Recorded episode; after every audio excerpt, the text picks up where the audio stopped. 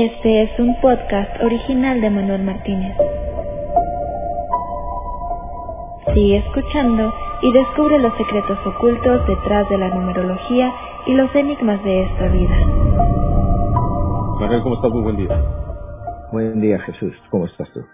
Muy bien. Oye, nuestra audiencia nos está pidiendo información sobre la numerología del presidente de México, conocido como AMLO. ¿Qué nos pudieras decir de esas características que tiene él que, bueno, es tan controversial y que, bueno, pues muchas personas se preguntan qué hay detrás de esa numerología y también eh, tú que relacionas en tu libro y en otros personajes que hemos hablado la numerología y las cartas del tarot. ¿Qué nos pudieras decir, Manuel?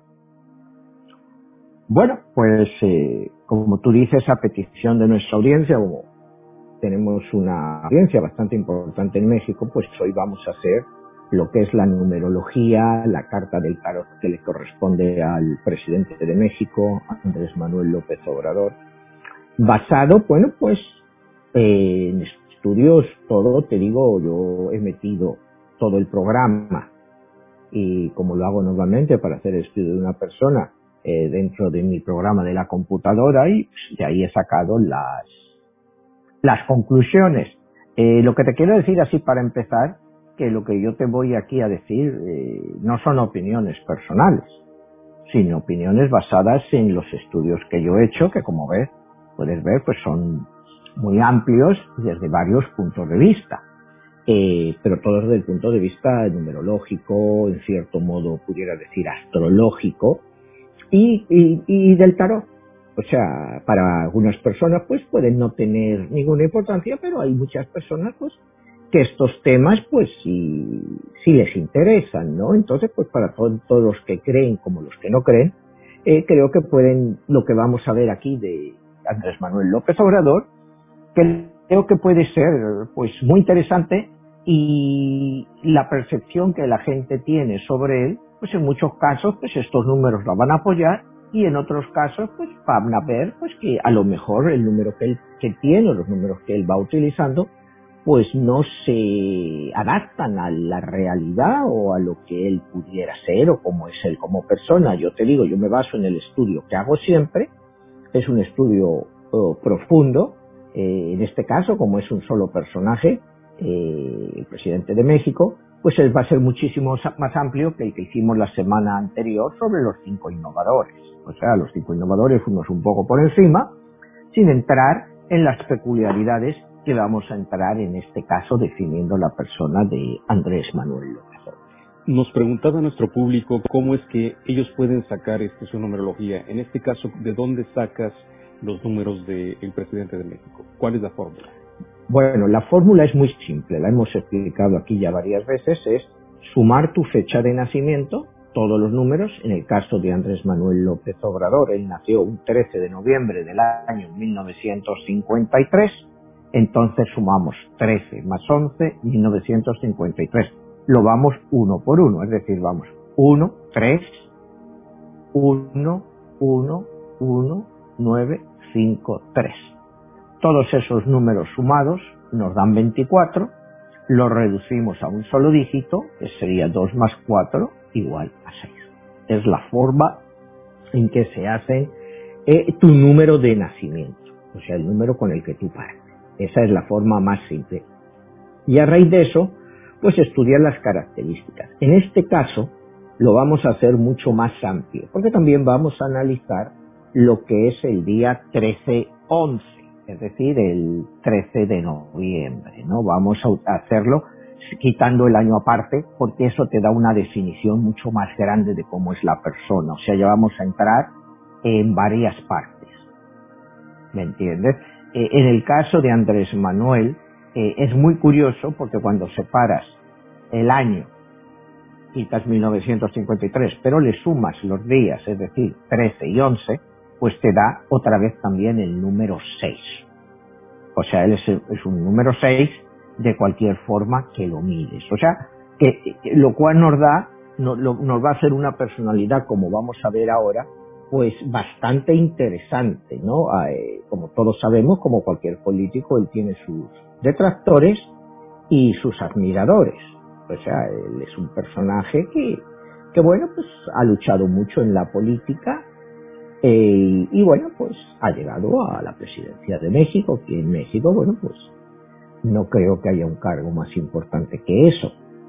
Como él lo haga, ya lleva tres años, o sea, ya está en su tercer año, le quedan tres años más, pues yo no me voy a parar a analizar sus logros o sus fracasos, solo voy a estudiar lo que es su personalidad numerológica. ¿Me entiendes? Que cada uno pues acepte de, o, rechace lo que yo le voy a decir. Como te digo, yo lo estoy haciendo esto desde el punto de vista numerológico, con mi programa, mi programa de computadora, y ahí me vienen los resultados. Sea, es un trabajo largo, o sea, esto no lo haces en un momento, y a raíz de eso, pues vamos a hablar de las conclusiones pues, de, de todo este estudio y que nuestros espectadores decidan si les parece interesante o si les parece pues que no tiene ningún sentido. Eso, como te digo, lo dejamos a la atención del público que tiene derecho a opinar. Esto sería como un diagnóstico de personalidad, de características eh, que le marcan el destino a una persona. Bueno, eh, otra vez hablar de marcar el destino, ¿no? Es eh, el destino como te lo haces tú, pero los números sí te ayudan o al contrario te impiden conseguir unos objetivos. A él no hay duda que sus números le han ayudado. O sea que son números muy adecuados, como veremos más adelante, para lo que él es político. O sea, son números muy, muy, muy adecuados. Entonces, pues él lógicamente ha escogido la carrera adecuada para él, que es ser político, es transmitir sus ideas y hacer su programa político. Eh, que lo haga bien o lo haga mal, pues esa es otra historia. Pero que él había nacido, o sea, por sus números para ser político, pues como ahora veremos, eh, no hay duda. Él tiene toda la personalidad del político, y todas las habilidades y a la vez todas las fracturas que puede producir ser un político. Eh, Manuel, una de las cosas que tiene este, el presidente de México es que es una persona eh, muy carismática y mucha gente lo sigue a él. ¿Esos números también pudieran ser parte de lo que lo influencia a él como persona? Sí, sí, él es, él es muy carismático. Él tiene el mismo número que como el otro día hablábamos de 10 besos, tiene el mismo número que 10 besos, aunque diferente combinación numérica, no son iguales, pero tienen un, número que es un gran potencial, o sea, eso no hay pues adelante, Manuel, a desarrollar esta información. Bueno, pues vamos a empezar con lo más básico que lo acabamos de mencionar, para empezar, ¿no? La fecha de nacimiento de, de Andrés Manuel.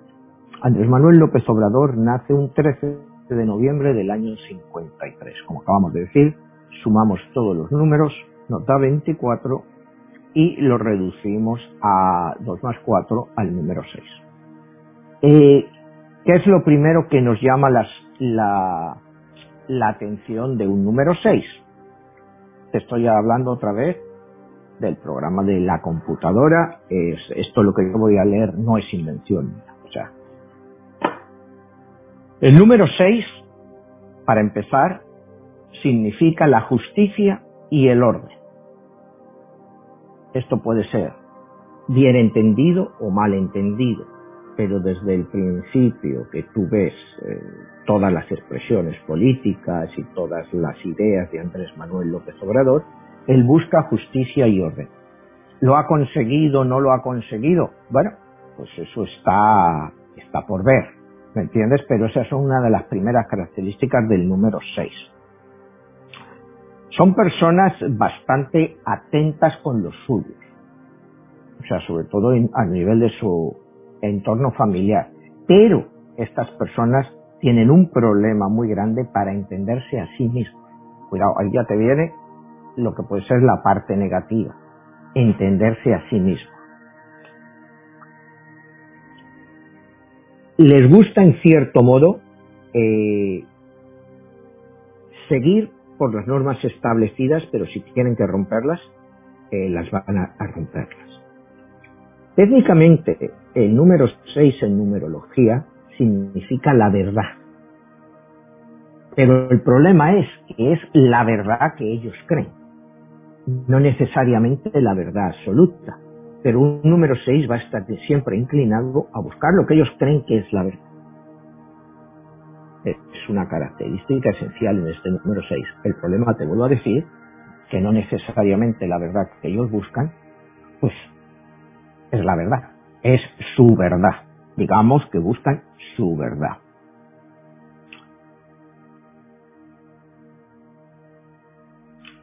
Esto les hace esta búsqueda de esa supuesta verdad les hace ser muchas veces muy contradictorias.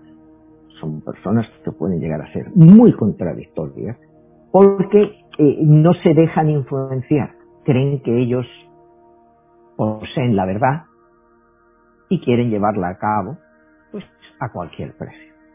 Entonces, pues les hace una personalidad eh, muy difícil como políticos de lidiar con ellos, ¿no? Eh, el número 6 puede llegar a ser muy extremo. Puede ser un número muy extremista. Eh, pueden ser en un momento muy optimistas y luego pasar a ser muy pesimistas, aunque ese pesimismo traten de ocultarlo. Pero eh, no, son no es un número balanceado. Lo que quiero decir es un número de extremos. O lo ven, eh, eh, o sea, tiene su vaso, o lo ven lleno o lo ven vacío. No lo ven no buscan el punto intermedio. Y creo que eso es una de las cosas que en cierto modo estamos viendo de, del gobierno de ALLO, que no buscan un punto intermedio, sino que se van a un extremo o a otro. Otra característica eh, de este número, ¿no? Eh, el número 6 es un número en el trabajo que tiene una gran capacidad de trabajo le gusta disfrutar de pequeños placeres y caprichos. En este caso, Allo, pues mm, no se le ve con esta característica del número 6. Es una persona, como decíamos, muy extremista. Es una persona que, eh, por ejemplo, el caso del avión presidencial, exige a un extremo inconcebible. En, en la época actual de que un avión no tenga su propio, un gobierno, o sea, un presidente del gobierno no tenga su propio avión para irse a Estados Unidos a visitar al presidente o a una delegación económica o visite, ¿no? Y, y que se vaya en clase turística. Eso le hace eh, ser mm, a ese número 6 llevar a una cabezonería o esos extremos que te digo los lleva al máximo al máximo, porque ya no te hablo de que tenga un avión de superlujo, pero que tenga un avión decente para el presidente, porque incluso eso le ayuda, le hace ganar tiempo, ¿no? O sea, es una persona que tanto trabajo, pues detalles de ese tipo son los que te digo que lleva el número 6 a un extremo. Y te he puesto ese ejemplo porque es un ejemplo muy positiva, ¿no? Eh, son personas en el aspecto negativo controladoras son personas muy controladoras.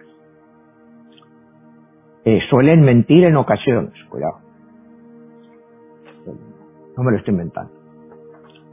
Acaba de salir del programa. Suelen mentir en ocasiones y les gusta ser muy manipulantes. Yo creo que estos aspectos negativos del número 6, por lo que hemos visto hasta ahora de, de pues creo que le aplican. Y te digo, yo no quiero hacer aquí juicios, pero le aplican estas características negativas del número 6.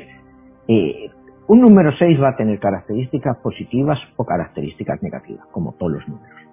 Pero si tú llevas tus características negativas al máximo, a ese extremismo, el número 3, el número 6 puede ser un número muy, muy, muy, muy perjudicial. Porque digo, no cambian de, o sea, aunque cambien de idea, nunca reconocen sus errores. O sea, cambian porque deben de cambiar, pero nunca reconocen sus errores. Entonces, pues eso es un rasgo muy negativo del número 6 que no sé si le aplica a algo o no. Yo solo te estoy dando pues las características eh, de ese número, ¿no? Entonces, ahora mm, su relación con México, pues él es un enamorado de, no sé si enamorado, él eh, se define como cristiano, se define como cristiano, no, no católico, pero sencillamente cree en los valores del cristianismo, eh, usa lo que es la Virgen de Guadalupe, porque sabe que en México, pues la Virgen de Guadalupe pues representa todo para los mexicanos. Entonces de ahí, pues es la idea, le viene la idea de crear Morena, la Virgen Morena, y en cierto modo es una forma de relacionar al grupo o a su partido político, pues con la Virgen de Guadalupe, que como todos nacemos, tiene una numerología de siete, porque la Virgen de Guadalupe es diciembre 12 del año 1531, cuando sumamos todo, da 16, 6 más 1, 7, que va muy bien pues con el número eh, que se le aplica a México, que como hemos visto en otros programas, desde los mexicas, todo eso, pues México significaba 7. Entonces, yo no creo que Andrés Manuel le interese la numerología o haya hecho algún estudio sobre eso, sobre numerología, pero sí entiende el simbolismo de la Virgen de Guadalupe en la política mexicana. Sí. Manuel, en esta parte sí me gustaría este, enfatizar la relación que hay entre un líder de un país que tiene una numerología y la numerología de ese país. En este caso que estás hablando, ¿qué características tendría que tener ese 7 y cómo es la relación con el número que en este caso rige a, la numerología de López Obrador? Bueno, pues mira, eh, México eh, es un número históricamente, pues te digo, si te vas a las culturas mesoamericanas de la época, yo por lo que he estudiado, pues lo comentaba antes, que en México significa siete, ¿no? El día de la, eh, de la independencia de México, pues eh, no sé qué fecha mejor representa a México, si es el 16 de septiembre de 1810, eh, que es el día de, pues, la declaración de la independencia, que en este caso México sería un número 8, o si sería el día 15 de septiembre de 1810, que dicen que es cuando realmente fue, que empezó por la noche y que ya llegó al 16, en ese caso eh, sería un número 7. Yo creo que le aplica mucho más a México, pues la fecha original del 15 de, septiembre. Pero bueno, estos son detalles eh, que al fin y al cabo, eh, bueno, pues son detalles históricos, ¿no? Pero cuando me preguntas el país con el número de personas, pues sí influye mucho. O sea, si Andrés Manuel López Obrador tiene un número clave para México, ¿no? Como es el número 7, pues cuando Andrés Manuel esté en el número 7, pues, eh, le debe de favorecer tanto a él como a México, técnicamente. Pero eh, cuando hablamos del número de un país, pues hay que estar claro cuál es el número de ese país. En México no tengo claro, nadie tiene claro cuál es el número, porque hay quien te dice, no, pues fue la revolución. O el otro te dice, no, fue la independencia de España, y hay quien te dice eh, de los, no, es mucho antes, porque hay que ir a los pueblos mesoamericanos. Entonces, yo creo que nadie se pone de acuerdo. Entonces es difícil definir numerológicamente, tendrías que analizarlo desde varios puntos de vista. Por ejemplo, como hemos hablado otras veces, en el caso de Estados Unidos, pues es muy simple, porque todo el mundo es el 4 de julio de 1776, que es un número 5. Entonces, pues ahí todos están de acuerdo. Eh, otro ejemplo, por ejemplo, España, en la numerología moderna, pues te ponen como la numerología de España como el 22 de noviembre del año 75, que es la restauración de la monarquía en España. Si te vas a otras personas, pues te dirían, no, es en 1492, cuando los reyes católicos unifican el país. Entonces, pues en casos así, países que ya son muy antiguos, pues es muy difícil encontrar cuál es su numerología real. Y como te digo, en el caso de Estados Unidos, como está, por todo el mundo aceptado la fecha de 4 de julio de 1776, es mucho más fácil hacer un análisis numerológico del país. En el caso de México es más complicado. Habría que ponerse cuál es la fecha que realmente define a México.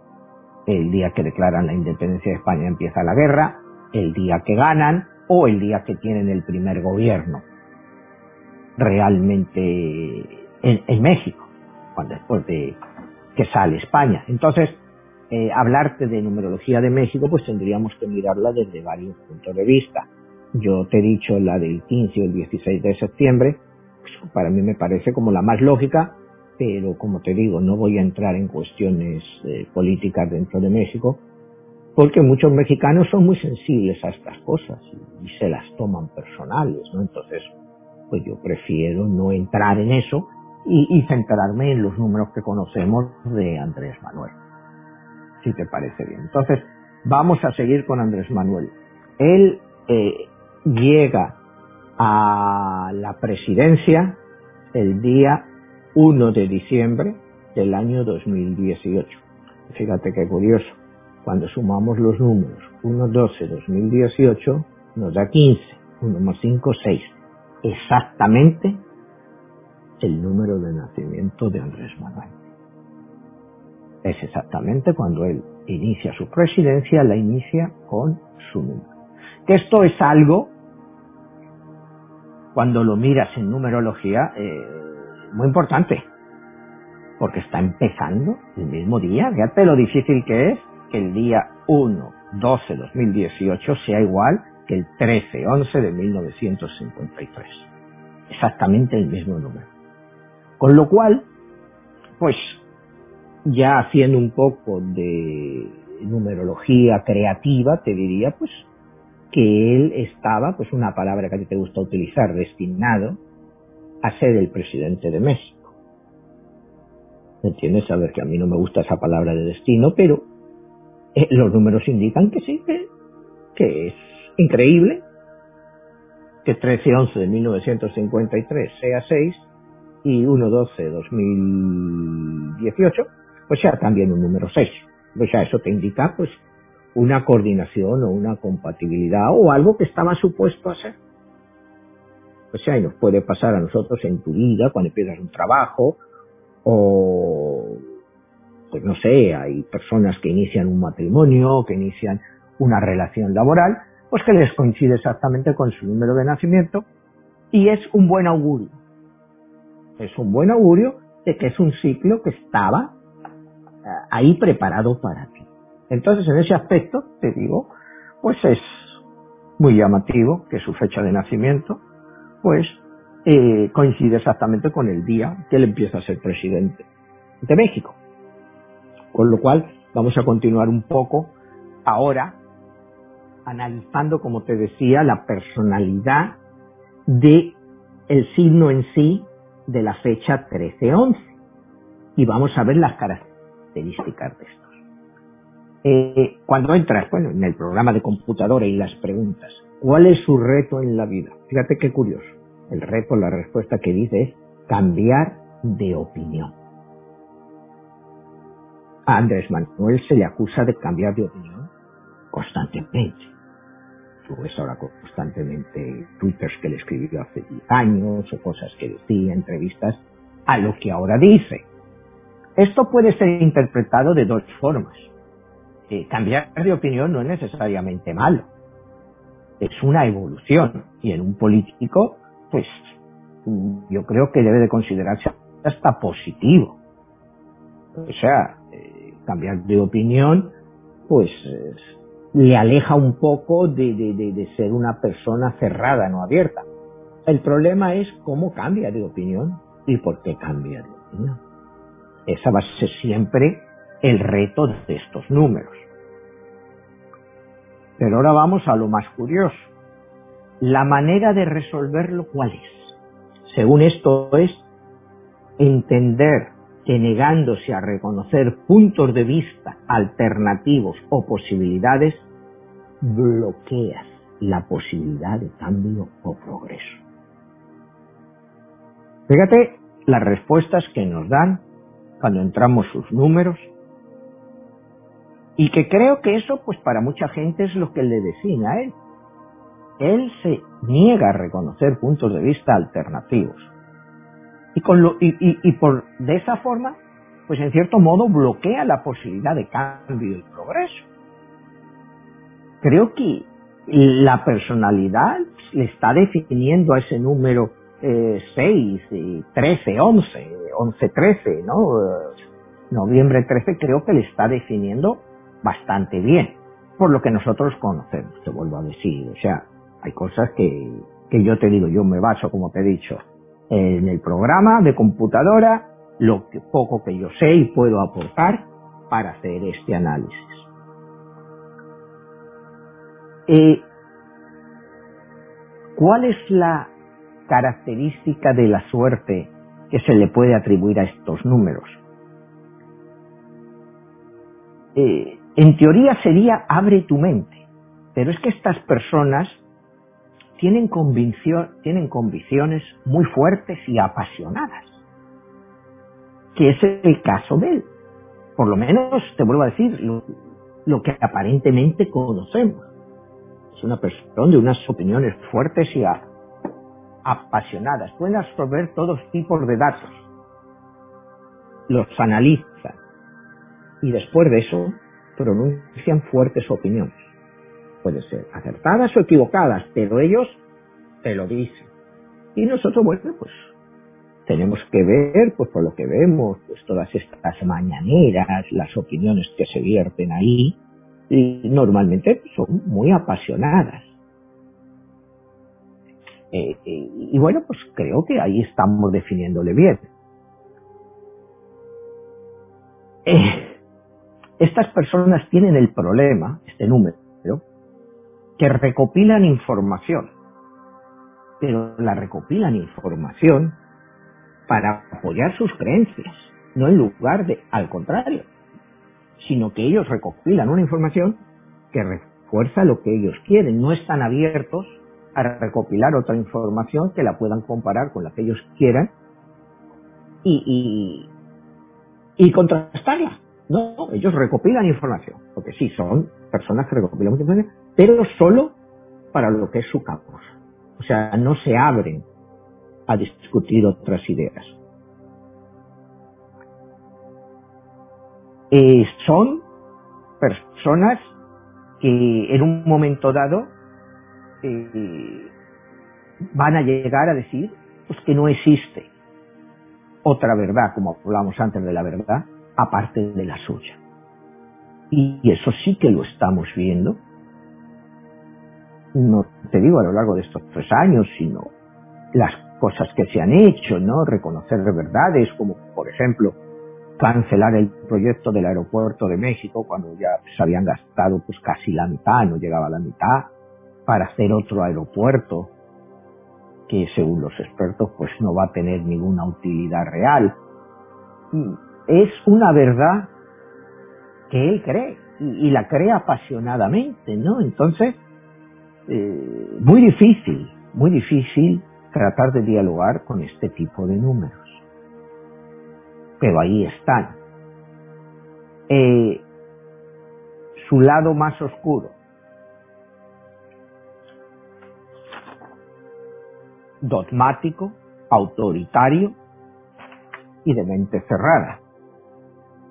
Puede ser una apreciación muy dura, pero como te digo, aquí está, o sea, yo no, como te digo, no estoy haciendo apreciaciones personales, estoy haciendo todo el programa que ha sido, como te decía, muy intenso para poder sacar todas estas conclusiones de entendimiento de los números de ANLO. Dogmático, autoritario y de mente cerrada. Pues cuando tú analizas esto, que es dogmático, a mí no me cabe duda por lo que yo conozco de ANLO que es dogmático. Autoritario, pues también y de mente cerrada también. Esto te hablo de las características más negativas. Las más positivas serían apasionado, determinado y espiritual. Me imagino que para cuando tienes la mente cerrada como negativa, pues la parte positiva es apasionado. Las personas que en México, que todavía eh, ANLO sigue teniendo una gran popularidad, pues no lo ven como mente cerrada, sino lo ven como cualidad, como que es un apasionado de lo que cree y determinado. Y espiritual, que te digo, no sé lo espiritual que es, a él le encanta, pues a veces, pues, eh, todas las culturas indígenas y bueno, podemos decir que, que pudiera ser espiritual, pero yo no sé si se conoce ese lado de él. Pero seguramente la gente que esté más cercana a él eh, puede ser. ¿Qué representa este número en el amor? Pues representa que son individuos decididos e inspiradores. Y no te iba a complementar esa, esa parte donde hablas de las culturas indígenas. De hecho, cuando él toma posesión, se rodea de todos estos este, personajes que son líderes y que le entregan el bastón y pues lo entronan, por así decirlo, lo respaldan en relación de sus culturas y todo eso, y que quizás la parte eh, su generis única, que ningún presidente anteriormente había tenido ese respaldo o ese apoyo por parte de los pueblos originarios. Exactamente. Entonces, pues pudiéramos decir que es su lado espiritual o místico, ¿no? Y aquí entramos a otro punto muy interesante dentro de este estudio. Su carrera ideal, políticos. Aquí lo. Como te digo. O sea, es increíble lo bien que le dan los números para que sea político. Es, bueno, yo te digo, es, eh, me ha llevado tiempo hacer este estudio, ¿no? Pero en las cosas que he ido viendo, pues es increíble que te salga como carrera ideal con todas las carreras que hay, pues con ese números, cada combinación de números, que, su, eh, que su carrera sea político. Entonces, sí, es un político, eh, una persona nacida, aplicando otra vez tu palabra, con su destino para ser político, ¿no? Eh, su meta en la vida es, según las características de este número, es informar y iluminar a otros. Bueno, pues en cierto modo, eh, sí, él informa. Ya, no, no vamos a volver a las mañaneras porque informar informa, ¿no? Si esas mañaneras iluminan, pues no lo sé, me imagino que hay gente a la que le puedan iluminar y a gente que no, ¿no? Entonces, eh, vamos a ir a la última parte de este estudio, que es su carta del tarot. Y su carta del tarot es la carta de la muerte. Eh, que la muerte pues, eh, en el tarot no es, no es una carta, como pudiéramos pensar, mala o terrorífica, sino que es una carta de modificación, una carta de cambio. Y te vuelvo a decir, esto está hecho pues por una computadora, eh, no soy yo el que está tomando estas decisiones. Entonces vamos a entrar eh, dentro de esta carta que a él le representa, ¿no? Pues la carta de la muerte es una carta que cuando eh, la gente que le gusta el tarot y eso y ves la carta, acuérdate que en mi libro la carta de la muerte pues la representaba Hitler. ¿No entiendes? En ningún caso tiene nada que ver eh, Anlo con Hitler, ¿no? Son personas totalmente diferentes, números diferentes. Acuérdate que Hitler era un número 5, igual que Mao, pidiendo de 32. Y, y Anlo es un número 6, que ya hemos descrito más o menos las características de ese número 6. La carta de la muerte es te, voy a describir un poco lo que es la carta de la muerte y después vamos a entrar dentro de la interpretación. Eh, la carta de la muerte, la primera imagen representa un caballero en armadura, una armadura negra. Eh, la imagen tiene una cara de calavera. En su mano izquierda, en su mano izquierda sostiene una bandera con un fondo negro que contiene una imagen blanca de una rosa y cuatro mazorcas de maíz. Esta es la interpretación general de, En el fondo de la carta están abiertas las puertas como de una ciudad con el sol al fondo de ellas. El paisaje por el que el caballero o la muerte esta va montando eh, tiene agua y a veces se ve hasta un barco. De pie frente a su caballo hay un obispo, un niño y una doncella de blanco. El rey yace muerto a sus pies de su caballo. O sea, esta es la imagen típica del tarot de la muerte, ¿no? Entonces, eh, ¿Qué simboliza esto? ¿O cómo le puede eh, eh, aplicar algo, ¿no? Si vas viendo todas estas. Él significa, en cierto modo, la muerte del antiguo régimen. O por lo menos es él lo que ha querido representar. La muerte del antiguo régimen. Delante de él yace el rey. ¿Y quién es el rey? Bueno, podríamos decir que es el PRI, él, siempre habla que el principal problema de México es la corrupción, que cuando él entrara pues, la corrupción se iba a acabar y que con solo eso el país ya iba a salir adelante. Eh, las mazorcas que lleva, bueno, puede representar que él va a ayudar a los campesinos, que es en cierto modo era destinado una gran ayuda a los campesinos en México. La carta eh, de la muerte en numerología es el número 13.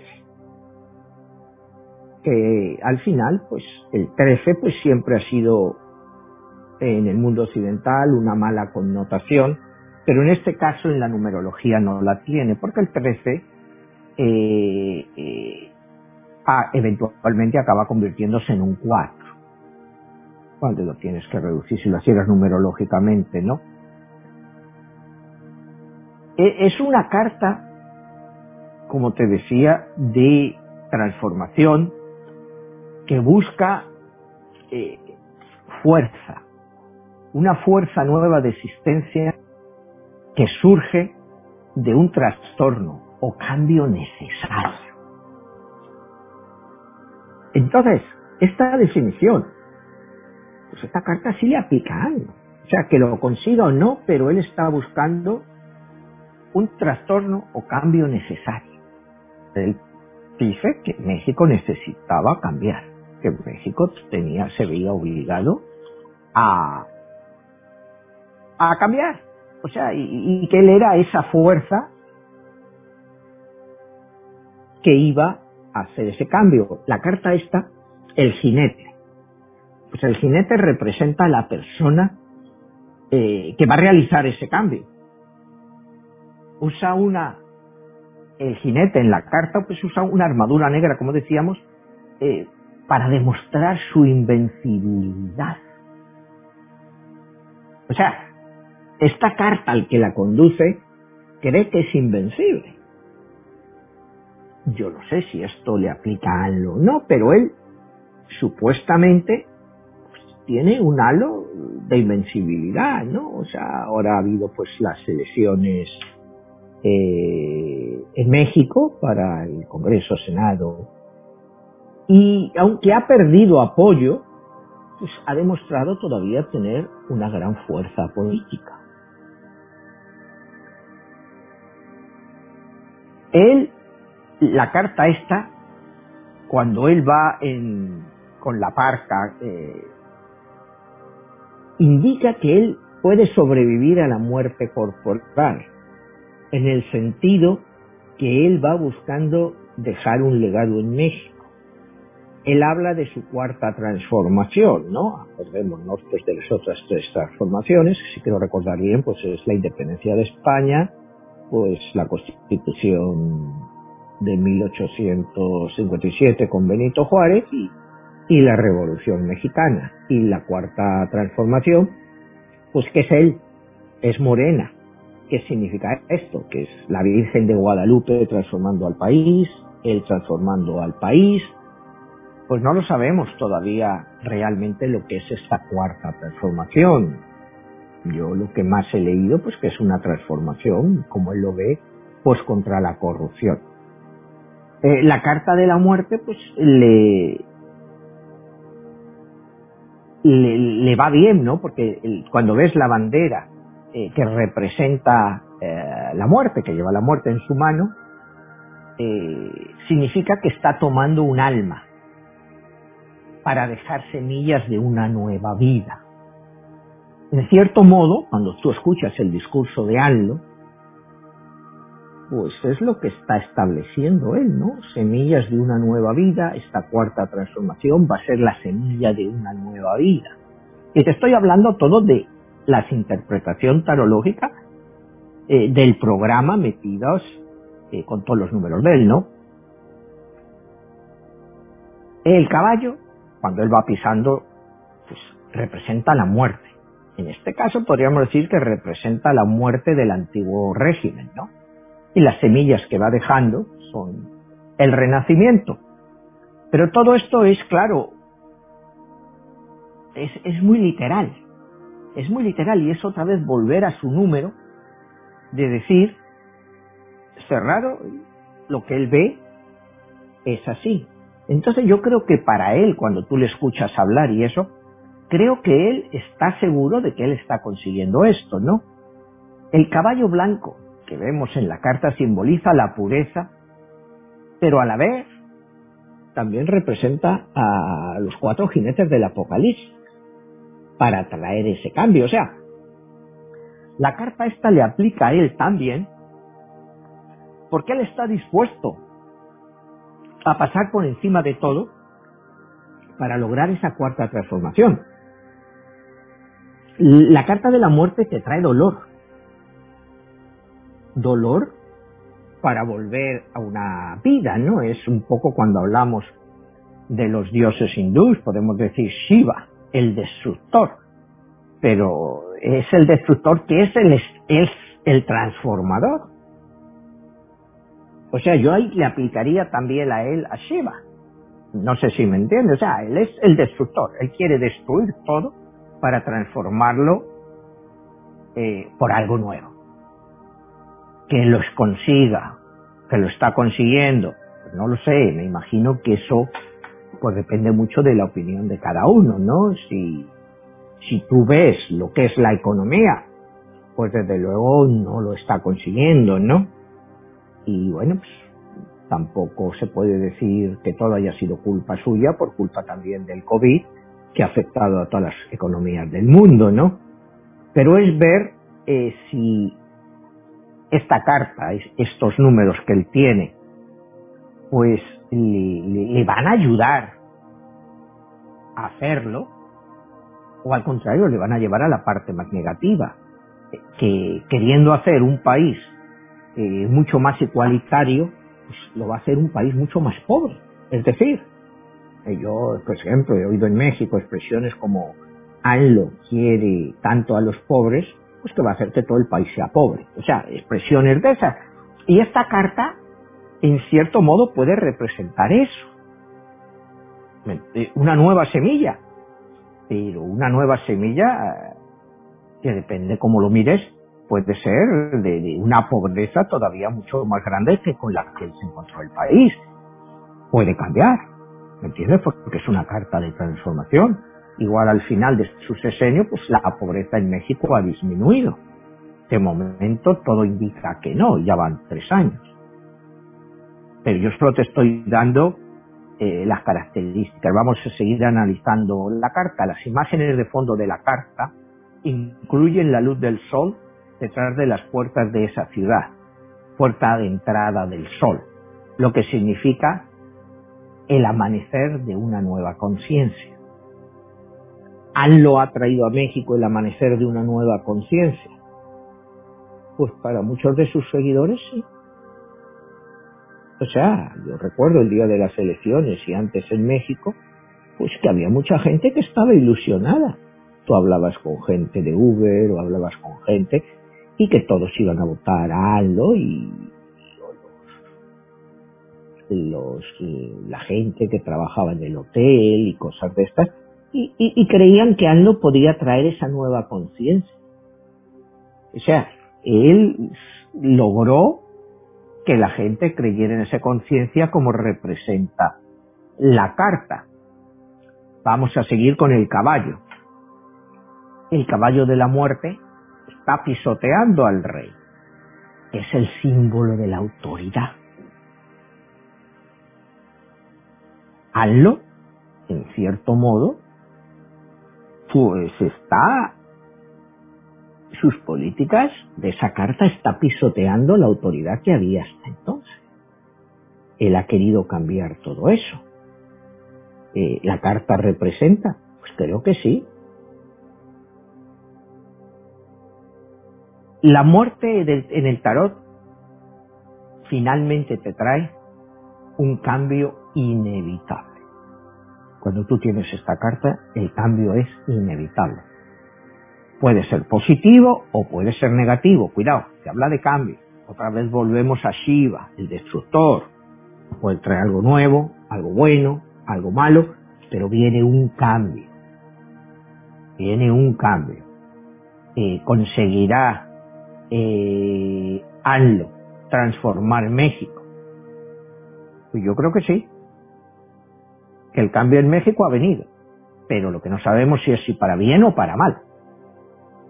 Esa es la pregunta que queda siempre con esta carta. ¿El cambio va a ser positivo o negativo? Y, depende, o sea, si tú hablas con sus seguidores es positivo, si hablas con sus detractores es muy negativo. Muchas de las decisiones que ha tomado, como los recortes en el seguro social, no sé, yo no, no lo veo eso como positivo, pero por el contrario, ha dado efectivo a otra parte de la población. O sea, yo creo que él entiende un poco la mentalidad de los mexicanos porque se ha recorrido el país de cabo a rabo, por todas partes, él ha visitado todos los municipios. Entonces yo creo que él llegó a la conclusión que la gente está más tranquila con que le des tres mil pesos a que digan, pues tú tienes un hospital rural ahí, eso. Que la gente piensa cuándo voy a tener que ir al hospital y los tres mil pesos los tengo siempre ahí. Entonces, pues esto es una apreciación un poco mía, ¿no? O sea, esto no ha salido de, de la computadora. Entonces, como decíamos, este cambio con esta carta es inevitable. La muerte no significa, pues como te decía, una muerte física en el aspecto literal. Eh, supone que las ruedas del cambio están ya en movimiento. Y este cambio pues va a traer consecuencias eh, muy dramáticas, tanto a nivel personal, cuando tú estás analizando para una persona, como cuando lo aplicamos, en este caso cuando estamos comparando la carta con el país, como si lo estás haciendo con el país. Eh, si tú miras la carta de la muerte de forma invertida, porque de forma invertida es cuando te la echan en el tarot y en vez de caerte la carta así hacia arriba, pues te cae hacia abajo. ¿no? Cuando se invierte la carta puede sugerir estancamiento o que no vas a poder hacer los cambios necesarios para ese crecimiento eh, que tú querías, ¿no? También te puede indicar que es hora de dejar y hacer cambios en lugar de resistir. Porque si te resistes a esos cambios, pues habrá fuerzas que lo hagan por ti. Ahí es un peligro en el cual se puede enfrentar. Si él quiere hacer unos cambios que son imposibles, pues esos cambios pueden revertirse contra él. Entonces esa es, eh, según esta carta, bueno, la carta de la muerte viene para liberar lo viejo y permitir lo nuevo. En el caso de Anlo, está trayendo algo nuevo y está acabando con lo viejo. Bueno, pues en su retórica sí.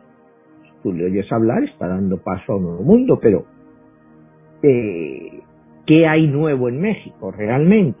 Es un nuevo partido, Morena, pues, que en cierto modo para muchos observadores es la creación como de un nuevo PRI, un partido pues que lo controla todo y controla las vidas y haciendas de muchísima gente, ¿no?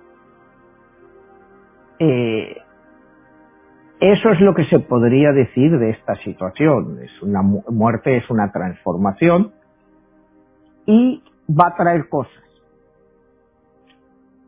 Va a traer cosas. Van a ser positivas o van a ser negativas. Pues todavía quizá es muy difícil de entender, ¿no? Y, bueno, en el caso de Allo, pues como hemos visto, pues su numerología y sus características pues aplican perfectamente a, a, la imagen que en cierto modo pues muchas personas tienen de él, como te digo, otras personas pues están viendo todos los aspectos positivos de esa cuarta transformación. Entonces pues creo que es un tema pues sujeto a debate. Yo lo único que te he querido dar aquí pues creo que es una exposición bastante amplia. Eh, no sé si habíamos hecho de alguien una exposición tan amplia, ¿no? Comparando pues sus números de nacimiento, pues con solo su fecha de nacimiento y con su carta del tarot, porque hacerlo para cada persona, pues, como decíamos el otro día cuando analizamos a los cinco innovadores, pues requiere un programa completo y como te digo, hay que mantenerse muy objetivo. O sea, por eso yo estoy tratando, te digo, he enseñado varias veces que lo que yo estoy diciendo pues no son apreciaciones mías, hago alguna apreciación por lo que conozco, pero es lo que significa la carta, lo que significa la numerología y cómo le aplica a algo. Pero Manuel, hay, hay un punto muy importante que, bueno, ya le quedan tres años. Ahí entra el número tres. Sí. Eh, ¿Qué proyectas o ¿Qué, se le puede considerar numerológicamente que es el devenir para él y para México? Pues mira, es más de lo mismo. Porque acuérdate que, este hombre, como te decía, es un reflejo de un número 6 obsesivo, porque nace un 13 11 de 1953 con un número 6. Entra como presidente de México 1-12 2000, eh, diciembre eh, 1 del 2018 también es un número 6 y va a cumplir un mandato de 6 años. O sea, lleva 3 años de ese camino de 6 años. ¿Me entiendes? O sea, hay gente que dice que, bueno, pues si ponen los 3, 6, 6, 6, pues ya tienes ahí el número de la bestia, ¿no? Yo no creo que la cosa sea para eso, pero eh, mucha gente lo, lo puede ver así, porque es una transformación. Yo veo los tres próximos años pues como estos tres años. Él tiene un plan de seis años, él es un número seis, tomó la presidencia en un número seis y va a cumplir los próximos, eh, o sea, los próximos tres años pues como los primeros tres. No veo grandes cambios, es más, él, yo creo que va con estos números eh, eh, se le ven números de tosudez, de, una persona tosuda que, que no cambia. Entonces, ¿por qué va a cambiar en los próximos tres años si hasta ahora lo que ha hecho más o menos le ha salido bien según su perspectiva?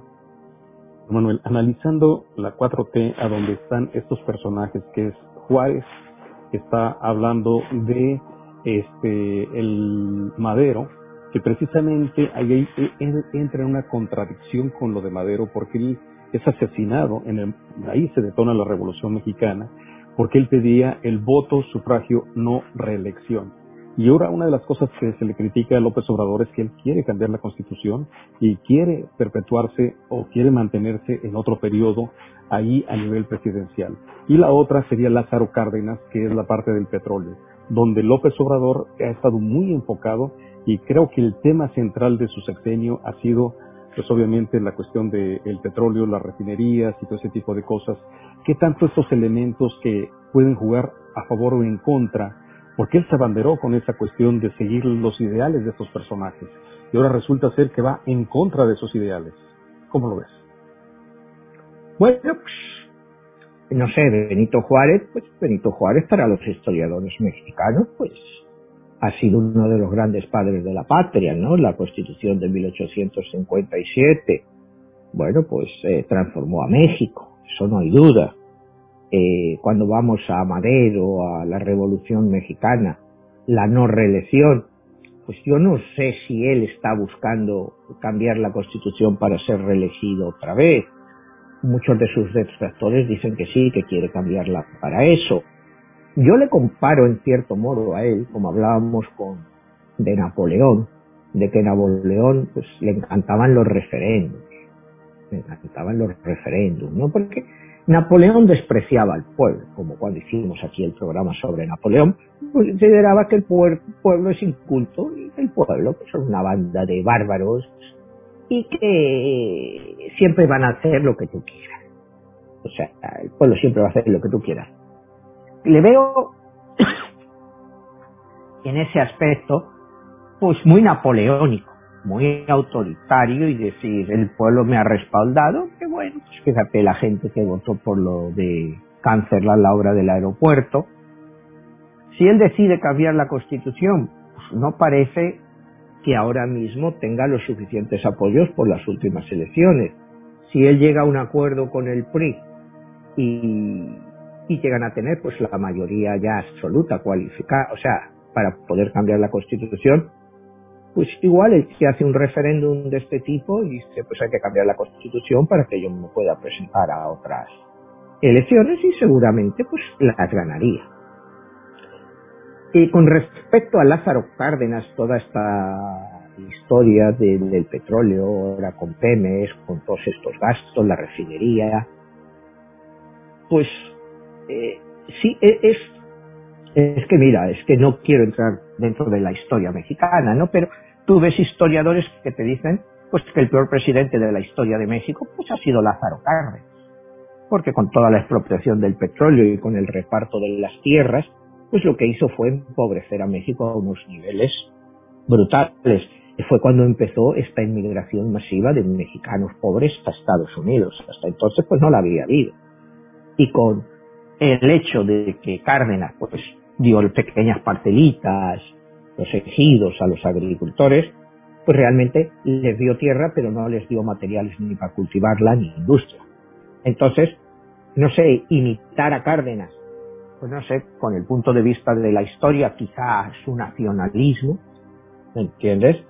Eh, yo creo desde el punto de vista económico todo esto de de las refinerías, el llevar a Pemex a una situación como Pemex es la compañía petrolífera más endeudada del mundo, técnicamente, eh, pues está prácticamente en quiebra. Pues está prácticamente en quiebra, pero bueno, él lo basa como una de las bases para el crecimiento de México. Es, él va contra la corrupción, pues, históricamente, pues Pemex ha sido una de las compañías más corruptas de México. Entonces sí, es una, es una contradicción, como tú dices, ¿no?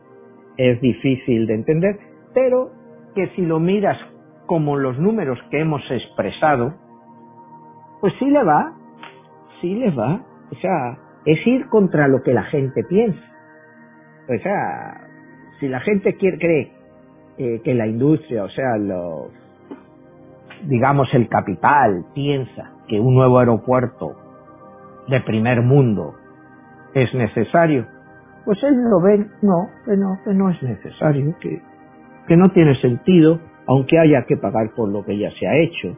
O sea, son contradicciones en sí mismo, que ahora mismo él decide pues defender a Pemex, que ya pues prácticamente no hay contratos para perforaciones de otras compañías que no sean Pemex y todo eso. No sé si eso le sirve a México o no. Quizás sirve para agitar el nacionalismo. El problema de todas estas cosas, como hemos hablado muchas veces, es al final el nacionalismo. El nacionalismo malentendido. O sea, ¿por qué un mexicano es mejor o peor que un norteamericano, que un guatemalteco, que un hondureño, ¿no? No sé lo que pretende Andrés Manuel, él decía que él, cuando él saliera del gobierno, que lo que quería es que ya no hubiera más emigración a Estados Unidos porque todos los mexicanos tuvieran trabajo dentro de México. Bueno, es idealismo, sabemos que no es realidad, él no ha criticado nunca pues, al régimen de Venezuela o todos estos o Cuba, todos estos regímenes autoritarios, y ahí pues la pregunta que surge, ¿no? Si el neoliberalismo, como él lo llama, pues es tan malo y el capitalismo, ¿por qué esas caravanas de centroamericanos que pasan por México y mexicanos se quieren ir todos a Estados Unidos si el capitalismo es tan malo? ¿Por qué quieren ir ahí? ¿Por qué no se van para Venezuela, para Argentina, o incluso esos centroamericanos se quedan establecidos en México? O sea, yo creo que esa es la pregunta más simple pues que todos debemos de hacernos, ¿no? Eh, eh, estas políticas que hemos visto últimamente pues en Latinoamericana o en Latinoamérica y en otras partes del mundo pues no llevan a nada. Entonces, a mí lo que me daría miedo es que López Obrador llevara a México a una situación de ese tipo. Y entonces, pues no solo iba a haber una emigración mucho más grande de, de mexicanos a Estados Unidos, iban a ser colas interminables, ¿no? Porque el país estaría en una situación insostenible, pero bueno, ya veremos, esperemos que la sangre no llegue al río y que esta cuarta transformación pues sea una transformación más de querer que realmente de hacer, porque no sé esta cuarta transformación llevada a su extremo a qué nivel podría llevar al país. A ver, Manuel, ya este, perfilándonos al final del programa, quería eh, primero la siguiente observación y la siguiente pregunta. Yo creo que la historia de México a nivel de lo que es la política ha sido siempre la simulación de la democracia. O sea, realmente nunca ha habido una democracia como tal y desde el momento en que se abandera esta idea de venir a transformar eh, a una intención que sí eh, como idea queda fabulosa, pero recordemos que los hechos hablan por sí mismos y que el, problema de México es la violencia, el narcotráfico, ahora, ahora se habla de un narcoestado. Ahora se habla de que la situación mexicana a un nivel está peor a nivel de, ya dijéramos, del PRI, que era quien estaba, este, pues, siendo parte de ese tipo de totalitarismo, que literalmente se reduce a una simple palabra que es la corrupción. Y nosotros lo que vivimos en México y en muchos países, igual en Venezuela y en otros países que, como Cuba, que se abanderan con estas cuestiones del socialismo, el comunismo, no es otra cosa que mafias en el poder son, es la corrupción rampante, a donde quítate tú para ponerme yo, como lo hablábamos el otro día de Nicaragua, de estos personajes que se aventuraron a hacer revoluciones, o en el mismo caso de Mao, que simple y sencillamente es para quitar a las monarquías o a los grupos de poder para ponerse ellos y ser mafias militares y en un momento dado hacer todo a su propio beneficio, ¿no? Entonces, esa sería la, la, la observación que te, diría que más allá de la numerología de, del de, presidente de México, pues yo creo que es la naturaleza de un país que está enfrentando un problema que lleva años y es una situación dramática y es algo que verdaderamente que aparte está empobreciendo más a una población de 130 millones de mexicanos. Así que la, la, la pregunta queda ahí, ¿qué tanto él con su personalidad puede en un momento dado verdaderamente transformar y si quiere verdaderamente transformar todo eso, y la otra es si puede transformarlo. Bueno, pues son varias preguntas. Yo te daría la respuesta pues con una sola palabra. No, no puede transformarlo. No puede transformarlo. O sea, no veo la forma de transformarlo porque el problema de México ya es un problema generacional. O sea, los niños conocen la corrupción desde pequeños porque sus padres pues la están viviendo, lo están viendo. Entonces, pues, ¿cómo cambias esa mentalidad de lo que están viendo un día a día? La transformación en México eh, es imposible de esta forma. O sea, es imposible porque, eh, como tú decías, es un político quítate tú que me pongo yo. O sea, ¿qué cambió el país cuando el PRI, después de setenta y tantos años, dejó el poder al PAN? Y cuando el PAN, bueno, volvió a ceder el poder al PRI, y ahora finalmente, bueno, pues ha sido Morena, que no es más que una escisión del PRI. Cuidado. Porque ahí hay un montón de dinosaurios, como se los llama a esta gente, dentro de Morena. Entonces, es lavarte un poquito la cara para seguir con lo mismo. Yo no veo forma de transformación. Y, y, y, la transformación tampoco se hace a través del populismo. La transformación se hace en un país a través de la cultura, de la educación. Cuando unas personas tienen la educación suficiente, que tienen un pueblo educado, ahí sí puedes hacer un cambio. Pero desgraciadamente la educación en México deja mucho que desear. O sea, los recursos que se emplean pues hemos visto todos los problemas estos que ha habido con el sindicato de maestros, con Peña Nieto, este hombre bueno vino y trató de arreglarlo para volver a ponerlo como estaba antes. Entonces, un país sin una educación, y cuando te hablo de educación, te hablo de enseñanza y de convivencia cultural. México ha entrado en una escalada de violencia ya desde hace bastantes años, eh, brutal. Y, ¿Y cómo puedes transformar un país en medio de tanta violencia? ¿Cómo puedes transformar un país que, que este hombre, bueno, pues sí, ha ido subiendo el salario mínimo, que está ahora como a 140, 150 pesos, si llega. Estás hablando de 6, 7 dólares diarios, con el costo que tiene hoy en día, por ejemplo, estar en la Ciudad de México. O sea, eso es imposible que esas personas puedan pensar en democracia. Esas personas piensan en comer, en tener un mal techo donde tener a sus hijos. Lo que no les importa es la democracia. O sea, tú decías que democracia es una, que la democracia en México es suicida, pues como en muchos otros países, lo que pasa es que en México, pues siempre ha sido, pues, gobiernos autoritarios. Gobiernos autoritarios, un hombre duro, sea, y te vas al porfiriato, y bueno, pues un gobierno duro como fue el del porfiriato, pues consiguió muchos avances para México.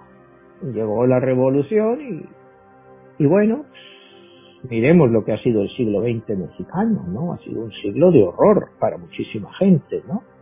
Después de la revolución, bueno, pues luego te vino, acuérdate, la guerra de los cristeros, te vino Lázaro Cárdenas, nacionalización del petróleo, y otra vez, como decíamos antes, de repartición de las tierras, emigración masiva a Estados Unidos, intentos de democracia en el 68, acabados en represión. Pues esa ha sido la historia de México. Entonces, no hay nadie, no es una sola persona, un movimiento con Morena, que pueda transformar eso. Es una conciencia nacional lo que se requiere. Una conciencia y sobre todo educación trabajo y respeto. En México no hay respeto. No te digo que en otros países lo haya, pero en México abiertamente no hay respeto. O sea, en México, pues, un empresario es visto, pues ahora, pues casi como un delincuente. Ese empresario es el que genera los puestos de trabajo. O sea, no se respeta. No sé si me entiendes. ¿Cómo tú pretendes que tú un país crezca sin empresarios? sin gente que cree fuentes de trabajo. Él quiere que sea solo el Estado el que cree esas fuentes de trabajo. ¿Cómo lo va a hacer? ¿Cómo lo van a hacer? Solo hay corrupción. En cuanto te entra un montón de dinero en esos sitios, hay corrupción. Y hay corrupción precisamente porque los salarios son muy bajos. Y este hombre, para mí, una contradicción brutal es llegar y reducir los salarios, pues en muchos casos para los funcionarios en un 50%. ¿Cómo espera que gente competente, pueda estar ahí. O sea, eh, cuando le estás pagando salarios de miseria, se van a la iniciativa privada, los que puedan. Eh, otros que quedan fuera y muchos jóvenes, pues se van al mercado, de, se van con los narcos. Yo recuerdo un documental que estaba viendo ahí en México, que le preguntaban a un joven como de 18 años, y, dice que trabajaba para los narcos, dice, que prefiero vivir cinco años como un rey que 50 como un güey. Y, y te da idea de lo que es eso, de esa miseria que se extiende y, y, y, que muchos jóvenes pues se ven abocados a eso porque no van a estar con un salario de 120, 130 pesos diarios trabajando un montón de horas. O sea, eh, ¿cómo transformas el país? lo transformas con eso, con un trabajo decente y con educación. Con medidas, como te digo, de estas para la galería, cancelar un aeropuerto y darle para que se lo hagan a los militares. No sé, como decirles que haces un referéndum. Pues yo no sé si eso sirve de transformación o al contrario, ¿no? Es una extensión pues de lo que México ya ha vivido en el siglo pasado. Así mismo, Manuel, y bueno, pues este, ahí queda la información, ahí queda un tema extraordinario que es la numerología y ver toda esa parte que puede haber detrás de todo ello. Y curiosamente, ¿no? Las coincidencias que hay detrás de AMLO y todo eso que muy bien has podido este, disertar en todo esto. Manuel, eh, ¿dónde pueden conseguir tu libro, todos tus este, demás materiales que tienes? Bueno, pues todos mis libros los pueden conseguir en Amazon, tanto en inglés como en español, como en audiolibro. Y los programas pues los pueden ver en mi canal, en tu canal, y los pueden volver a escuchar en Spotify. En Spotify están todos los programas. Invitamos a las personas a que nos dejen un like, que nos dejen comentarios, que nos hagan preguntas y que nos comenten qué otro tipo de temas este, hay y si tienen alguna este, pues opinión en referencia de este tema tan controversial del día de hoy, pues adelante, bienvenido. Y pues Manuel, te agradezco mucho y nos vemos hasta la próxima. Hasta la próxima, Jesús, gracias.